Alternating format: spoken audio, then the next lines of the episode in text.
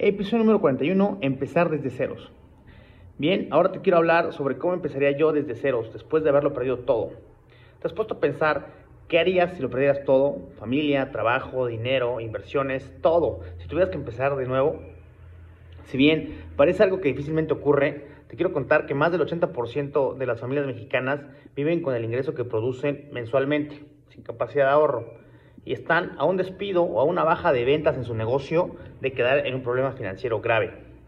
A reserva de las razones que nos lleva a vivir de esa manera, hoy te quiero plantear qué haría yo si lo perdiera todo y contarte también qué me ha ayudado a pensar de esa forma.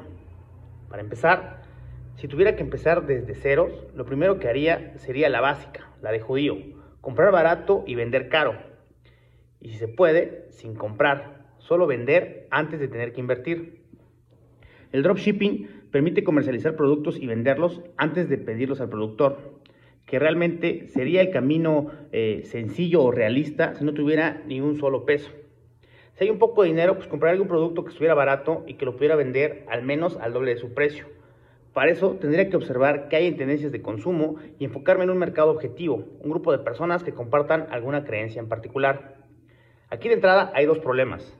Elegir bien el producto y vender el producto y debes comenzar por vender. La herramienta básica para subsistir en este mundo es saber vender. Si no vendes, no importa la idea millonaria que tengas, simplemente no ocurrirá nada. Entonces, para vender, te sugiero de entrada pues que lo intentes. Hoy en día puedes empezar. Hoy puedes empezar vendiendo lo que puedas, cosas que ya tengas y que puedan tener un segundo uso. Es más sencillo con productos y después puedes vender servicios que esto pues ya implica eh, una gran diferencia en la, en la, educación que tú ya has recibido, la experiencia profesional que tienes y toda la información que vas eh, teniendo conforme avanza tu edad. Los servicios siempre van asociados a un conocimiento, que es la vía rápida para adquirirlos, pues es la escuela, y que también se adquieren por experiencia. Por eso, esto requiere más tiempo y es un poco más complicado irlo perfeccionando. No es lo mismo empezar de ceros teniendo 20 años sin experiencia ni educación que teniendo 40 años con experiencia y contactos. Entonces, regresando, es importante que sepas vender. Hay cursos en línea, hay metodologías, estudialas, tienes que ponerlas en práctica. Ya que hayas resuelto el tema de venta, te queda elegir el producto y eso también requiere conocimiento, elegir y probar y saber cambiar de producto si no funciona.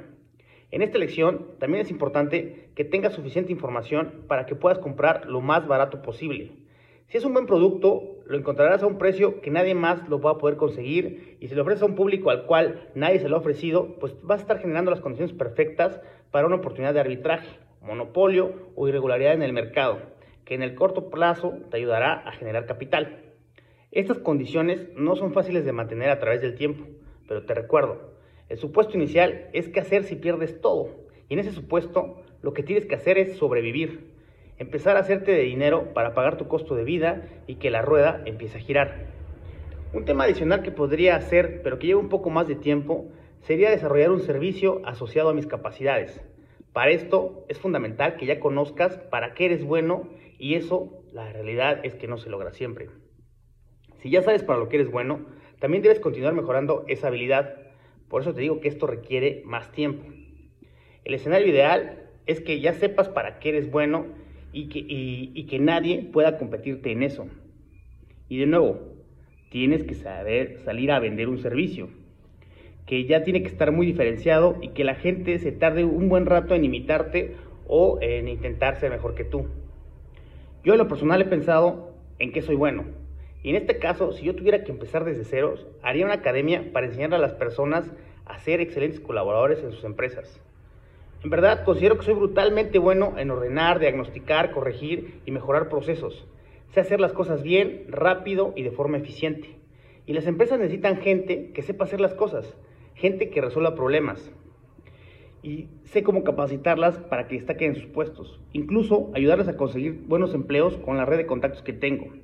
Si tuviera que empezar desde ceros, haría una academia para formar godines pura sangre, que realmente aumentaran la productividad de la empresa. Espero que estos consejos te hayan servido de algo y nos vemos en la próxima.